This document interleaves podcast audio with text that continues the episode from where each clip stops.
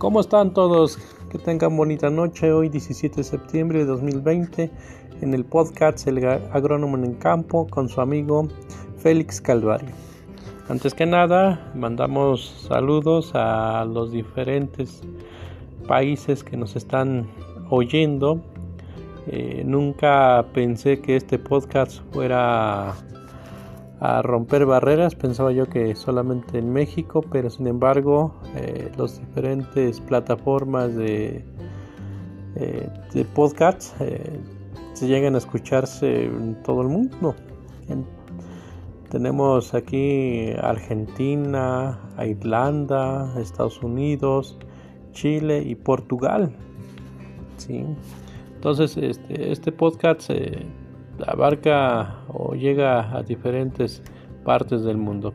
Y es escuchado. Y esperemos que esto sea de su interés y que en algún momento nos pudieran apoyar ahí con algún comentario o algún tema que quisieran ahondar para que uno se vaya preparando para el siguiente tema. Hoy nos hemos preparado, hemos investigado. Ya, y ya también por los años de experiencia que hemos tenido en, el tema que vamos a escuchar el día de hoy. Hoy vamos a, tratar el episodio número 5 que se titula así, producir maíz es un negocio. Y en eso nos vamos a encargar el día de hoy para comentarles si es o no un negocio la producción de maíz porque eh, el maíz eh, para muchos productores ya no lo es porque he visto en gran parte eh, cambiar el cultivo de maíz por algún otro como es el trigo, la cebada o eso en cuanto a los productores que lo están sembrando. Bueno, el debido caso es que los llegan a rentar, a arrendar o prestarlos o en su último caso pues abandonar las tierras que, es lo peor que puede pasar no entonces este vamos a platicar sobre esto y y porque ya no es un negocio los negocios eh, que tiene que ver es que debe haber una ganancia. Para hacer el negocio algo productivo debe haber ganancia entonces, eh, ¿por qué ya no se ve que es un negocio? A lo mejor ya la tierra ya se dividió, en lugar de tener 5 hectáreas, ya se dividió a 2, a lo mejor tenían 2, ya se dividió a 1 y se empieza a fraccionar continuamente hasta tener solamente surcos. Eh, y es por la cual pues ya la gente pues ya no lo, lo, ve tan redituable producir maíz o producir algún cultivo, ya no se arraiga ahí pues lo que prefieren pues es dejarlo tirado al terreno, venderlo o darle otros usos, Entonces es ahí la, intención ahorita de que pues todas las personas que producen maíz o que aún están sembrando pues vean que, esto debe ser un negocio. ¿sí? Otra de las cuestiones que tenemos eh, que se ha dejado el campo es, son los precios. Sin embargo, hoy con las políticas públicas que se tienen en la actualidad hay un precio de garantía de en la cual eh, se está ah, viendo que es, tenemos un precio ya mucho muy favorable en comparación a otros años eso es lo que tenemos que, ir viendo. Lo otro que tenemos que checar es eh, para qué producimos y para quién producimos si es para autoconsumo que nosotros mismos lo, lo consumamos o si tenemos animalitos en la casa pues también démosle un producto de buena calidad a nuestros animalitos. ¿sí? En esto vamos a ir platicando. Eh, y me ha tocado ver eh, a muchos productores que a veces siembran mucho, mucha superficie también, pero sin embargo aquí hay que ver las eh, capacidades de inversión a lo mejor tienen un recurso para 5 hectáreas, pero sin embargo les rentan otras 5. Entonces ese dinero en lugar de trabajarlo para las 5, pues se tiene que dividir para las, para las 10 hectáreas. Entonces ahí ya no es rentable tampoco porque ya estamos distribuyendo para las, para las 10. Entonces este... Eh, ahí lo que tenemos que checar bien nuestros es nuestro bolsillo y todas las cosas que tenemos que invertirle al campo ok y la otra de las cuestiones que tenemos es cómo comercializamos, a quién se comercializa. Entonces, es ahí donde a veces eh, lo atoran, pero sin embargo, eh, lo platicamos esto al final, ¿ok?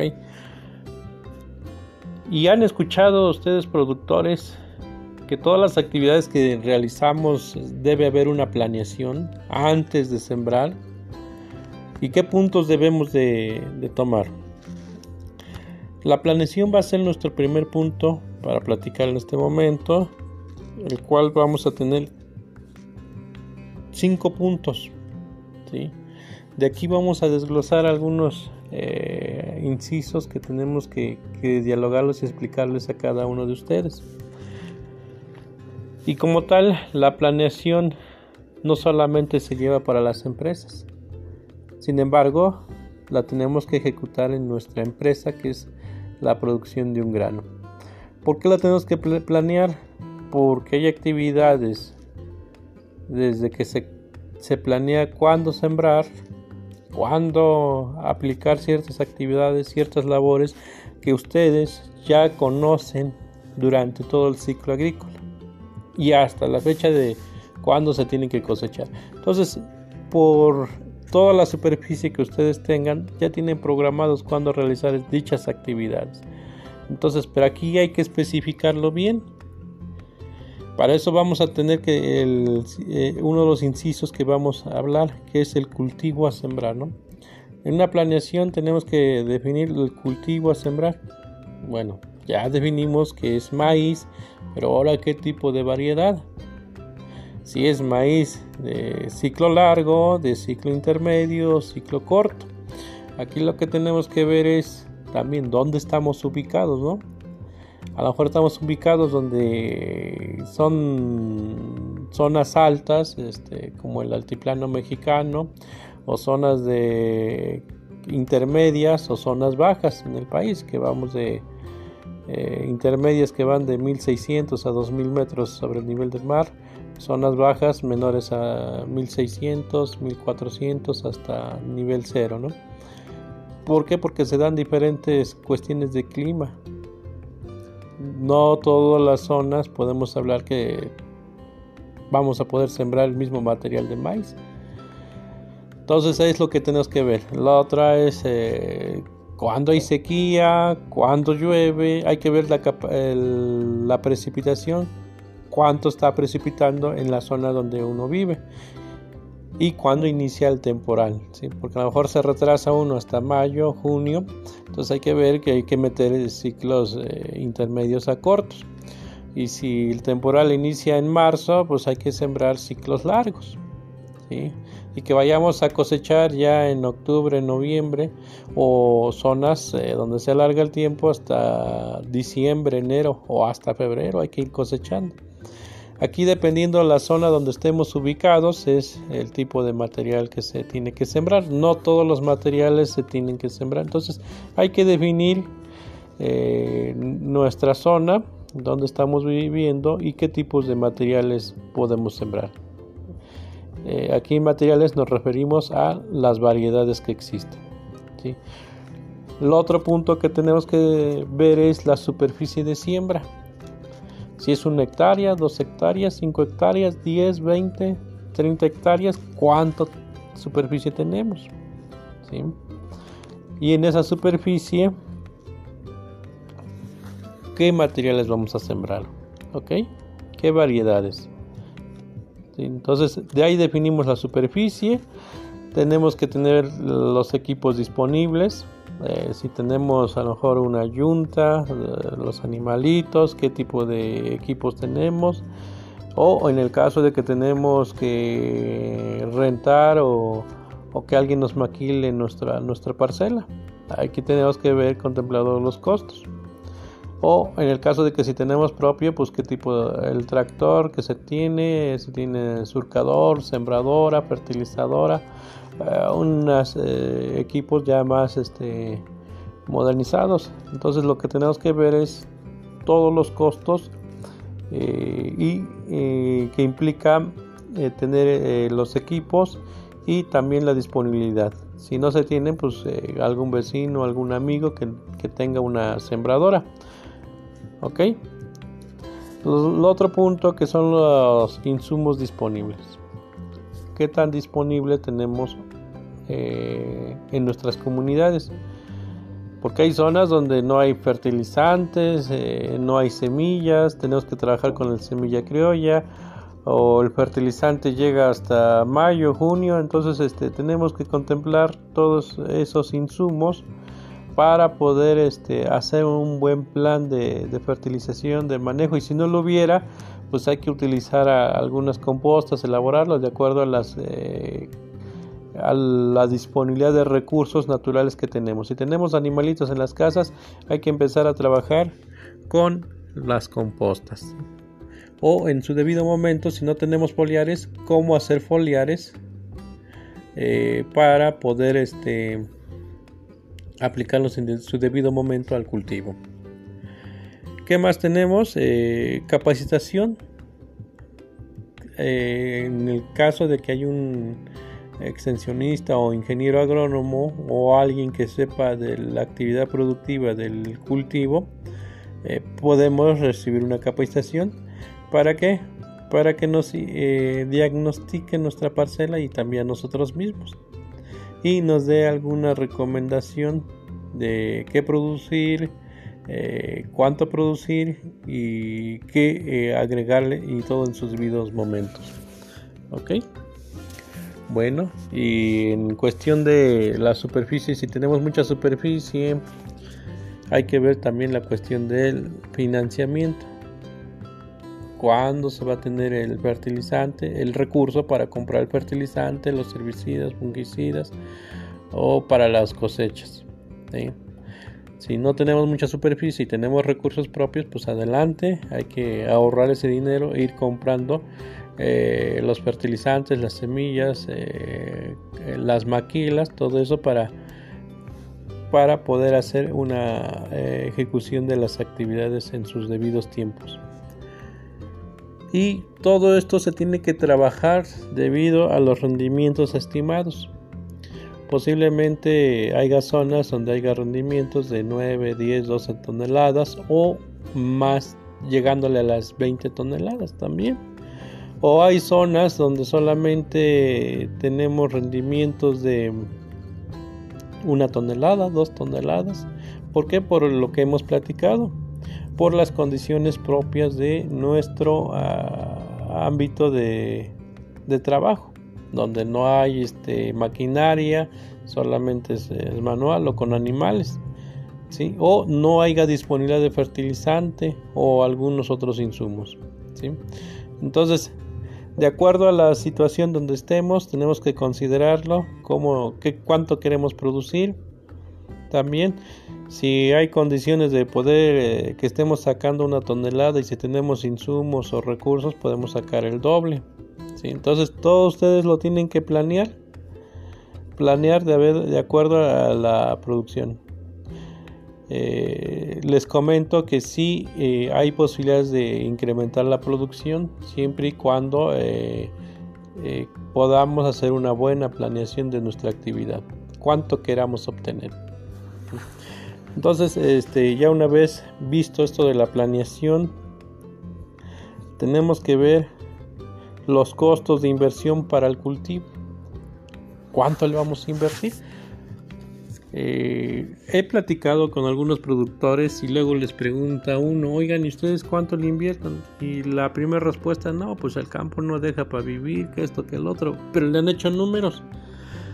Pues no, pero siempre le salemos poniendo que esto, que el otro. Pero ya cuando uno hace números con ellos, pues sigue que hay algunas zonas que, que sí le ponen y hay algunas otras en que ganan más. Y es por ello que aún siguen sembrando maíz. Pero no hacemos números para todo. ¿sí? Y muchas de las veces también la mano de obra no se contempla ya lo dan por hecho, pero es ahí donde lo dicen que pues no, no da, ¿no? Y cuando ven en que no da, eh, pues todo se va en fertilizante, va para la semilla y luego es donde dicen que no alcanza el dinero para la semilla. Es que no hay una buena planeación también, ¿no? ¿Sí? Y aquí vamos a tener que mencionar cinco puntos eh, que va de la preparación del terreno hasta la cosecha, que es ahí donde podemos obtener nuestro balance de costos de inversión. ¿ok? Para ello, eh, ahorita tengo aquí una tabla en Excel vamos a hacer un en algún momento hicimos un ejercicio de, costos de producción y les voy a dar este, esta tabla como un, referente estos datos se acaban de actualizar a los costos que tenemos eh, para este año 2020 ¿sí? entonces tenemos que el primer punto que es la preparación del terreno Aquí normalmente hacen barbecho, rastreo. Ok, entonces en el barbecho tenemos una inversión de 1100 pesos y realizan dos eh, rastreos en un costo de 800 pesos. Entonces en la preparación del terreno tenemos una inversión de 2700 pesos. Ok, nos vamos a la etapa de la siembra cuánto nos adquirimos para la adquisición de semillas y siembra y fertilización. ¿ok? Un costalito de semilla eh, híbrida nos tiene un costo de 1800 pesos. Y para la actividad de la siembra y fertilización que se realiza mecánicamente tiene un costo de 900 pesos. Aquí lo que tenemos que checar con la gente que no cuenta los, eh, los recursos que lo, ah, de maquinaria checarlo y poner los costos de, de surcado. ¿sí? Y también de si lo realizan la siembra manualmente, pues ver cuánto vale los jornales eh, en una hectárea. ¿sí? Pero como les mencioné, este es un referente que tenemos para, un, para este ejercicio. ¿ok? Luego tenemos la fertilización. Ah, pero antes de mencionarles, pero tenemos una planeación de sacar 4.5 toneladas de maíz para un hectárea, ¿ok? Entonces para ello se estima ya un cálculo de 200, eh, bueno, antes de decirle las cantidades, una fertilización de 140, 60, 30, 140 de nitrógeno, 60 de fósforo y 30 de potasio, ¿ok? y para ello requerimos 254 kilogramos de urea que tiene un costo de 7.6 pesos por kilo nos da 1930 pesos en total se le aplicaría la fuente de fósforo un DAP es el 1846 requerimos 130 kilos con un costo de 9.9 pesos nos da 1287 pesos. Cloruro de potasio eh, se requieren 50 kilos de a 7.8 el kilo nos da 390 aquí también le metemos la cuestión de la aplicación de fertilizantes se utilizan dos jornales con un costo de 200 pesos que nos da 400 pesos.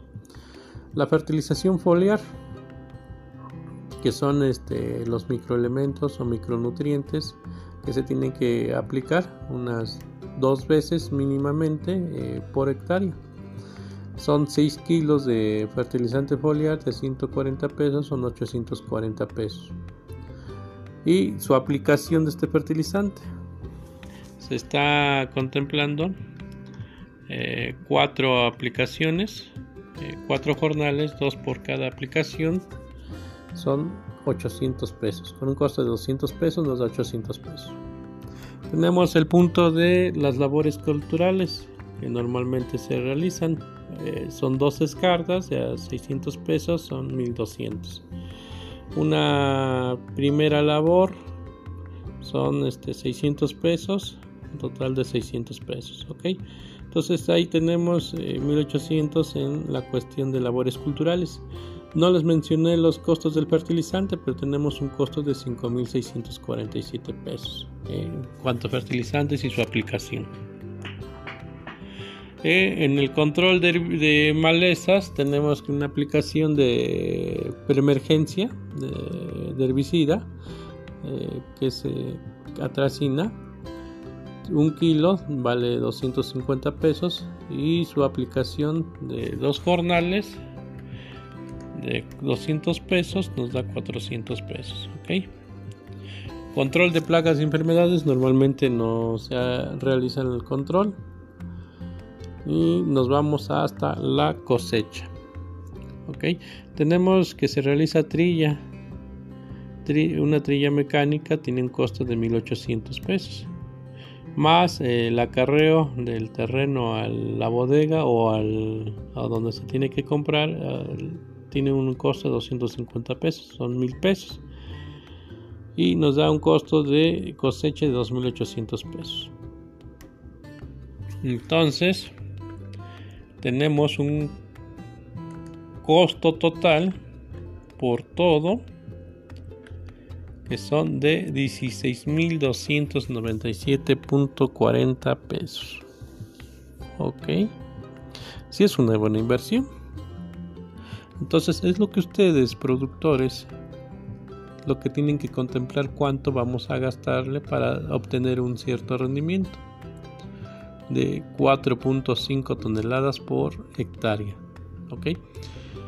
En cuanto habíamos mencionado el estimado para este 2021, eh, que se contempla de 5.600, según tenemos el precio de garantía que se está dando. Entonces, si multiplicamos eh, los 5.600 por los 4.5 toneladas, tenemos un ingreso de 25.200 pesos. Ok, hasta ahí decimos que sí, sí es negocio. ¿Y cuánto es la diferencia que tenemos entre los ingresos y, y los costos? De 8.902 pesos. Entonces eh, podemos decir que sí, que sí tenemos una ganancia. No quisiéramos pues, que, que haya tanto. Pero si pudiéramos incrementarle la fertilización o disminuir eh, la labranza mínima, tan solo si quitáramos las labores y metiéramos labranza mínima o agricultura de conservación, eliminando el barbecho, eliminando el barbecho, dejamos, digamos, eh, y también los rastreos, bueno, metemos los rastreos como una reformación de cama. Y si le quitamos las escardas, que son las labores culturales, y dejamos una labor que se utiliza como para aplicación de, de fertilizante de la segunda aplicación. Podremos tener un costo de 14.200 pesos. Y obtendríamos una utilidad de 10.902 pesos punto 60 todavía hay que jugar los números todavía como ahorita lo, lo, acabamos de realizar. A lo mejor se incrementa la producción o se busca algún material con alto rendimiento que nos pudiera dar no las 4.5 toneladas, sino que nos dé las 6 o 7 toneladas y que nos pudiera mejorar el, los ingresos, ¿ok? Pero aplicando un poco más de fertilizante. Entonces sí se puede ir jugando. Y ustedes tienen que ir viendo cuánto quieren este, ganar, eh, obtener un rendimiento. Y esto es en cuestión del maíz. Eh, no estamos viendo lo del lo del forraje todavía que ahí tenemos otro ingreso si no si queremos este no queremos utilizar vender el zacate podemos dejar eh, al como una eh, como un colchoncito como una eh, el rastrojo que queda en la superficie para realizar agricultura de conservación y para conservar la mayor cantidad de humedad entonces, este, hay formas, este, si no queremos utilizarlo, dejarlo ahí o venderlo y tendríamos otro ingreso. Si tuviéramos animales, ocupara un cierto porcentaje de ese, de ese rastrojo, ¿ok? No les había comentado, pero por cada tonelada tenemos un costo de producción de 3.177.20 centavos. ¿Ok? 3.177 pesos con 20 centavos, que es nuestros costos de producción por cada tonelada de grano. ¿Ok? ¿Y cuánto es el beneficio costo que, tendríamos? sería del 1.7, que por cada peso que le invertimos nos deja 76 centavos. Entonces sí es negocio la producción de, de, maíz, pero siempre y cuando pues llevemos a cabo los puntos que estamos mencionando. Todavía falta a lo mejor agregarle los costos de flete, costos de limpieza, pero hasta el momento que tenemos sí es un negocio. ¿sí? Es lo que eh, tenemos que ver los ingresos, eh, que es lo que obtenemos que son de 25.200 con ese rendimiento y con ese precio de 5.600. El siguiente punto que es el costo-beneficio que por cada peso que le invertimos nos da 76 centavos. Entonces podemos decir, concluyendo, ¿producir es un negocio? Sí es un negocio. Y aquí también dependiendo la superficie. Señores, si hay quien tenga media hectárea, una hectárea, dos hectáreas, no se quieran comparar con los que tienen 10, 20, 30 toneladas, porque teniendo menor superficie podemos sacar mayor rendimiento. ¿Por qué? Porque a lo mejor le pueden abonar más, le pueden inyectar más recursos y podemos obtener más ingresos ahí.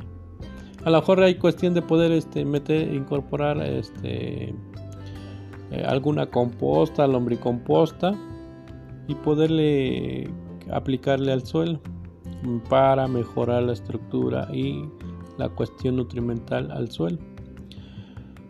Podemos invertirle un poco más, pero ahí depende de la disponibilidad de ustedes. A lo mejor si tienen media hectárea, podemos sacar ahí las 2 toneladas fácilmente. O sacar unas 3 toneladas en media hectárea. Entonces podemos destinarle más eh, recursos a una pequeña superficie que a tener mucha superficie ok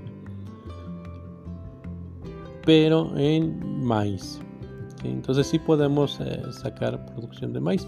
Y los que tienen mucho pues hay que hacer una planeación de las actividades de cada parcela